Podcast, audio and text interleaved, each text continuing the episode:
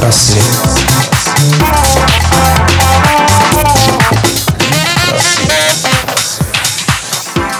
Всем привет! В эфире программа «Лид Просвет» и ее ведущая Юлия Репина. Что же интересного и необычного произошло в эти дни в прошлом литературного и книжного мира? Итак, 29 января 1860 года родился Антон Павлович Чехов, русский писатель и драматург. 1 февраля 1884 года родился Евгений Замятин, советский писатель и публицист.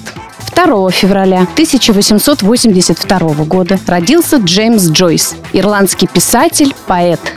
Джеймс Джойс считается одним из ярчайших представителей модернизма. До наших дней он остается одним из самых широко читаемых англоязычных прозаиков. Джеймс Джойс страдал несколькими фобиями.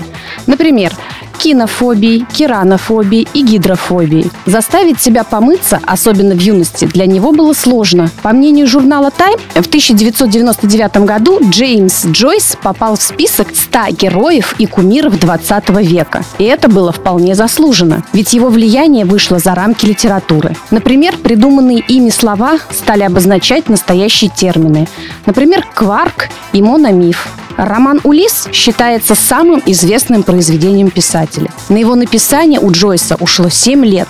Он публиковался в одном американском журнале частями с 1918 по 1920 годы. А полностью он впервые вышел во Франции в 1922 году, а на родине писателя в Ирландии только в 1939. Роман Джойса «Улис» вошел в список 100 лучших англоязычных романов. Хорошо сохранившееся раритетное первое издание этой книги стало еще и самой дорогой книгой 20 века, проданной на аукционе. А его последние слова были такие. «Неужели меня никто не понимает?»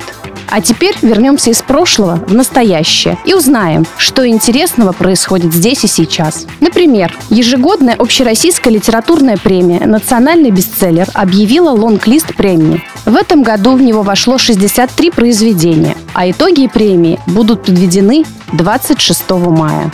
В Москве состоялась пресс-конференция, на которой объявили имя автора текста «Тотального диктанта» в 2018 году. На этот раз им стала Гюзель Яхина, автор романа «Зулейха открывает глаза», лауреат премии «Большая книга», «Ясная поляна» и «Книга года».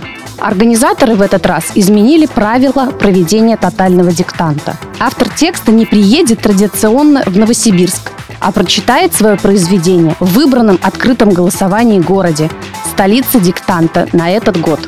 На этом все. Читайте книги, слушайте Литпросвет. Услышимся на следующей неделе. Пока.